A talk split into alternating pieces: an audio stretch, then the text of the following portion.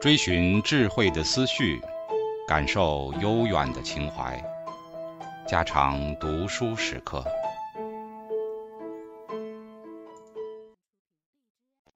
警告：慎入，非专业朗读，听后可能出现且不仅限于挺尸等严重不适，另切勿洗耳，以免污染水源。引发小猫、小狗中毒等严重生化事件。第五章：秦代的文学。一、秦民族的文学发展及其特性。秦和楚一样是周族以外的独立民族。他的先世《史记·秦本纪》上说是颛顼之后裔，并且叙述的有声有色，但观其内容却是神话与传说的成分居多。他的文化是落后的。发展是很迟的。前十世纪末年，周孝王时代，他们的酋长妃子还在渭水之间为周王牧马，到后来才封给他一块小地，定邑于秦，奉嬴氏之祀，号曰嬴秦。这一个新兴的民族，以勇武善战的特质，在政治地位上得到了迅速的发展。襄公时代，因为抵抗犬戎，护送平王东迁有功，平王乃赐以齐西之地。封为诸侯，于是兴高采烈，用马牛羊各三头，大祭其天地，组织正式的国家，同中原诸侯才发生外交上的种种交涉。不用说，从这时候起，他们可以大量的吸收中原的文化，所以到了襄公之子文公十三年，才有史以记事。从此以后，他们在政治上的发展是更快了。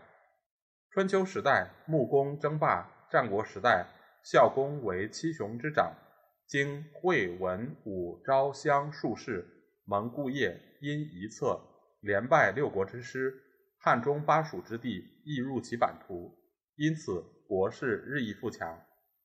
到了始皇，先灭韩赵魏，次灭楚燕，最后灭齐，于是便产生了六王毕四海一的秦帝国的新局面。这新局面。他们曾想尽了方法来维持巩固，不料这个费尽了气力从六国手里夺取来的新帝国，不到三十年便在农民的锄右白庭底下消灭了。秦国在穆公时代虽已建立了稳固的地位，但在政治经济上发生了革命的变更，由此而奠定统一中国的政治势力的基础，始起于孝公之世的商鞅变法。商鞅变法在中国古代政治史上，或是社会经济史上，都是惊人的事件。他因为要适应当代政治势力的发展，增加国库的收入，实行君主集权的制度，于是他实行了废井田、开阡陌的土地政策，增收人口税的裁员政策，以及严厉推行的联保的乡党组织与贵族人民平等的法律制度。这些新政的推行。都是使秦国日趋富强的因素。盐铁论云：“昔商鞅向秦，外设百倍之力，收山泽之税，国富民强，器械完事。”这种情形自然是真实的。商鞅无疑是秦帝国的功臣，但是因为他的政策不利于当日的贵族，所以孝公一死，他就遭遇着车裂的惨运了。贵族势力毕竟成为了最后的哀蝉，商君的思想与政策。却是政治社会上不可挽回的趋势。他自己虽是惨死了，他的新政仍是继续的活着的。我们试看，自孝公到秦始皇，一直是法家政治，因为这种政治终于成就了秦帝国大一统的伟业。法家是彻底的功利主义者，是文化界的警察。他们轻视学术，鄙弃文艺，一味讲求富国强兵的道理，以图扩充地盘。推行严格的刑法，以图巩固军权。这种法治思想在战国末年及秦代融合各派思想的倾向，而成为学术思想界中的主流。这种思想的兴起并非偶然的。战国中叶以后，土地政策的改变、小农经济的发达、商业的蓄积、大地主的产生，都日趋于激烈。因为当代社会经济的基础起了动摇。建立在这基础上面的政治制度，自然要跟着发生变化。如贵族的崩溃、诗人的抬头，君主的集权、官僚政治的兴起，都成了必然的事实。社会经济基础与政治组织发生变化，治国行政的方法与学术界的思潮也就跟着而起变化了。贵族失去了早日的经济支配力，世人已握了政界的重权，于是除了一国之君以外，官吏与人民已经没有血统的差别。从前封建时代所奉行的“礼不下庶人，刑不上大夫”的话，现在已不能运用了。在这时候，以国法为官民共同遵守的规律的事，便适应着这需要而产生了。在这种环境之下，所以战国末年的学者都有趋于法治主义的倾向。荀子虽称为儒家的大师，但他的思想却是犹如治法的桥梁。由荀子到韩非、李斯，不过前进一步而已。他虽是唱说人治、尊重学术，但他却又是重刑主义与思想统治的主张者。王志篇说：“听政之大分，以善治者代之以礼，以不善治者代之以刑。两者分别，则贤不孝不杂，是非不乱；贤不孝不杂，则应节制；是非不乱，则国家治。”又政论篇说：“一物失称，乱之端也。夫德不称位，能不称官，赏不当功，罚不当罪，不祥莫大焉。夫征暴诛汉，治之盛也。杀人者死，伤人者刑，是百王之所同也。行称罪则治，不称罪则乱。故治则刑重，乱则刑轻。犯治之罪故重，犯乱之刑故轻也。”他这种重刑主义虽名为礼制的辅助，然与法家所讲的严刑峻法却一点也没有分别。再看他对于思想的统治，其言论更是激烈。正明篇说：“凡邪说辟言之离正道而善作者，无不类于三惑者矣。故明君知其分而不与辩也。夫民义一以道而不可与共故。”故明君临之以事，道之以道，申之以令，章之以论，禁之以刑。故其民之化，道也如神。便是勿用以哉？非十二子天说：依天下，财万物，常养人民，兼利天下，通达之属，莫不从服。六说者立息，十二子者迁化，则是圣人之得势者，舜禹也。今夫人人也。江河物哉？上则法顺禹之治，下则法重尼子公之意，以物息十二子之说。于是则天下之害除，人人之事毕，圣王之计助矣。他所说的三惑，是祸于用时以乱民，祸于用名以乱时。六说是他萧未谋的纵欲，陈仲始由的高岛，墨子宋言的兼爱。圣道田骈的法度，惠施邓析的诡辩，子思孟轲的五行，他认为这些都是思想界的异端，是离叛正道的邪说辟言，必得一概禁绝。要实行严格的思想统治，才能达到天下太平、圣人得势的地步。我们看了他这种极端的思想，便会了解他那两位弟子韩非与李斯成为法治思想的建立者或是实行者的事。一点没有什么可怪的。由荀子的近三或非六说，到始皇时代的焚书坑儒，那思想与行动不正是一贯的吗？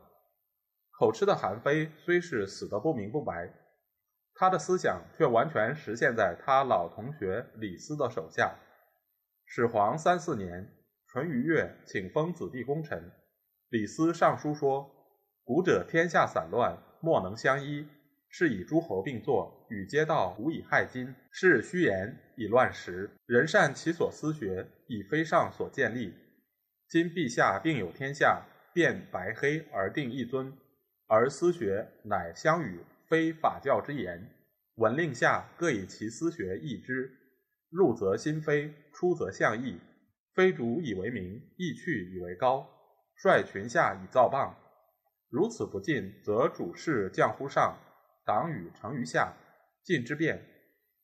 臣请诸有文学诗书百家语者，捐除去之，令到满三十日不去，穷为成旦。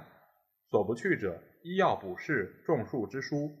若有欲学者，以立为师。始皇可其意，收去诗书百家之语，以于百姓，使天下无以古非今。明法度，定律令，同文书。秦始皇和李斯，后人都把他们看作是罪大恶极的人，这都是受了儒家的宣传。其实他们却是极有眼光与手腕的革命政治家，他们的思想与方法都是维持政权、统治国家的必要办法。在战国末年，这种政治思想是正适合于那个时代的潮流。焚书坑儒说出来，虽是似乎有点野蛮，其实这套把戏一直被历代的君王所采用。不过方法与名义稍有不同，然其效果却没有两样。就是二十世纪最文明的国家，每天都在那里焚书坑儒，其野蛮残酷有十倍于始皇时代。一般人似乎都可原谅，这情形实在是可笑的。说穿了，也就是知道李斯辈并不是什么特别的恶人，他实行明法度、定律令、同文书的政策，都是非常有价值的工作。他融合商鞅、荀子、韩非诸人的政治思想。做了一个具体的表现。法家在政治上虽是收了巨大的效果，但对于妨碍学术思想的自由与纯文艺的发展是要负起责任的。商君的博六师，韩非的非五度，是大家都知道的事实。《文心雕龙》中云：“五度六师，言于秦令。”就是荀子也说过：“凡言不合先王，不顺礼义，谓之奸言”的激烈话。一个勇武好战、完全在这种政治环境下面孕育成长出来的秦民族，欲求其在纯文艺方面有多大的成就，实在是一件难事。加之秦帝国的寿命是那么短促，自然不容易产生什么大作家、大作品来的。《诗经》中的《秦风》十篇，可称是秦民族最早的诗歌，大概是西东周之交的作品，因为他们那种好战尚武的民族性。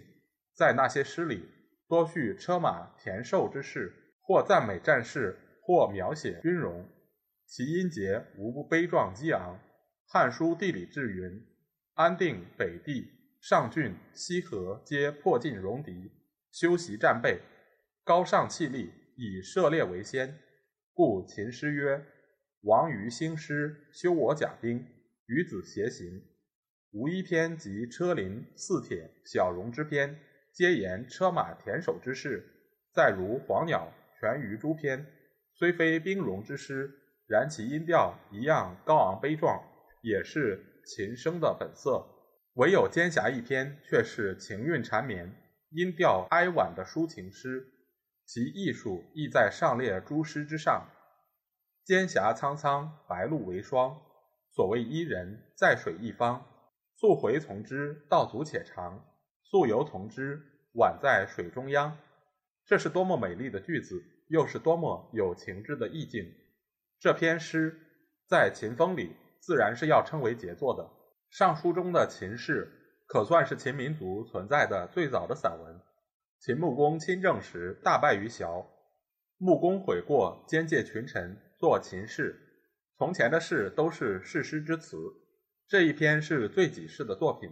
文字通达简练，动人听闻，如“我之心忧日月余脉，若云浮来数句”，颇饶诗意。可知东周时代秦民族的文化程度已相当的发达了。石鼓文共有十篇，唐初始出土，现存北平国子监，但其时代的考证为古今学者所争辩，有主周成王时者，有主周宣王时者。有主秦襄公至献公时者，有主秦文公时者，有主秦惠文王至始皇时者，有主汉代者，有主后周者，众说纷纭，各持己见。因此，对于石鼓文的本身，凡使我们起了怀疑。其内容大半叙述游猎，亦有祝颂宴饮之作。其文体颇近雅颂，但其艺术远比不上秦风。如果我们承认石鼓之出于秦风之后，那么他们在文学发展史上自然是没有什么重要的地位。秦代统一以后，其寿命非常短促，在文学方面自然不会有多大的成就。但荀子的父李斯的名，我们却是必得注意的。荀子虽是赵人，《史记》上说赵氏之先与秦共祖，并且《史记》本传及《盐铁论毁学篇》都说李斯向秦，荀子还在世。那么荀子是死在始皇帝统一六国以后，可知无论从世系或从年代上讲，荀子的文学是可以放在秦代文学这个范围以内的。